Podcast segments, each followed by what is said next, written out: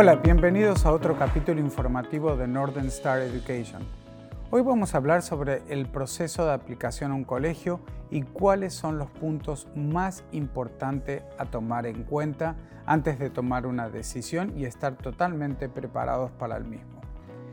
Un punto súper importante es la edad mínima y máxima de admisibilidad. Ustedes pueden entrar a un sitio internet y ver que el colegio admite desde kindergarten hasta el último año de preparatoria. Ok, eso es lo que dice el sitio web, pero eso no implica de que el estudiante internacional realmente pueda aplicar en esa franja de edad. ¿Por qué? Porque hay restricciones ministeriales, sobre todo si el estudiante viene solo, tiene que tener una edad mínima.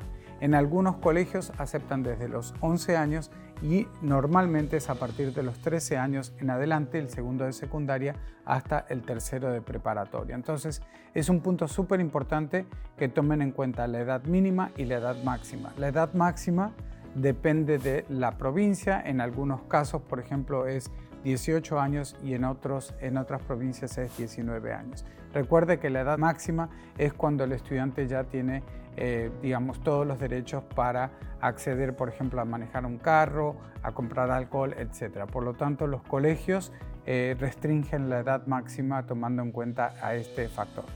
Otro punto importante a tomar en cuenta cuando estoy eh, por hacer la aplicación a un colegio es la disponibilidad en dos aspectos, las clases y el alojamiento.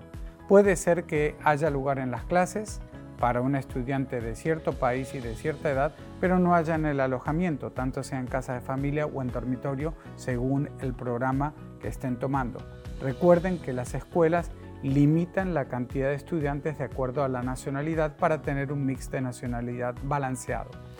Otro punto importante son las fechas límites de aplicación y considerar el permiso de estudios. Muchos colegios tienen una fecha límite, por ejemplo, a finales de marzo. ¿Para qué? Para que les den tiempo a los estudiantes para procesar el permiso de estudio. El permiso de estudio depende de cada gobierno, sea en UK o sea en Canadá o en Estados Unidos, tienen diferentes tiempos para procesar el permiso de estudios. Otro punto importante son los criterios académicos. Cada colegio es un mundo. En algunos colegios se admiten estudiantes a partir de un 65% de promedio y en otros más estrictos o de prestigio a partir de 80-85% del promedio general. Otro punto importante a tomar en cuenta es el nivel de inglés de acuerdo al grado al cual el estudiante está aplicando. Si un estudiante está aplicando los dos últimos años, grado 11 y grado 12, el nivel de inglés va a ser mucho mayor a aquel estudiante que está aplicando por un grado 7 u 8.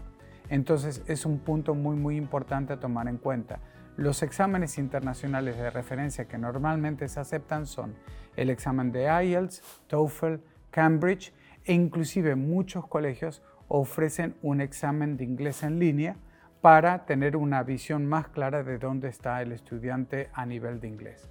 Otro punto importante que se toma en cuenta son dos referencias por parte de profesores actuales de los colegios a los cuales asisten los estudiantes. Las cartas pueden tener un preformato, pueden ser libres de escribir, depende del colegio.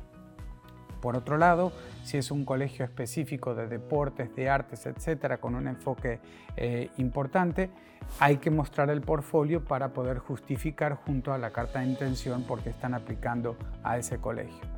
Finalmente tienen una entrevista personal, normalmente con el personal de admisiones del colegio, quien recomienda la aceptación o no del estudiante al colegio. Los documentos importantes a considerar son tener la cartilla de vacunación, el reporte médico, súper importante si hay alguna afección física o emocional, reportarla al tiempo antes de que el colegio procese la aplicación para saber si está en condiciones de poder asistir al estudiante durante su etapa de estudio. Por otro lado, las fotocopias del pasaporte de ambos padres, del estudiante, y si en el caso los padres estén divorciados, también tener una copia de la patria potestad o la custodia de los niños para que no haya ninguna dificultad al emitir los documentos oficiales. En cuanto a los reportes académicos, vuelvo a reiterar, normalmente los estudiantes no deben tener materias reprobadas, muy pocos colegios son flexibles en ese sentido. Si tienen más preguntas, no duden en consultarme, será un placer asistirles. Muchas gracias.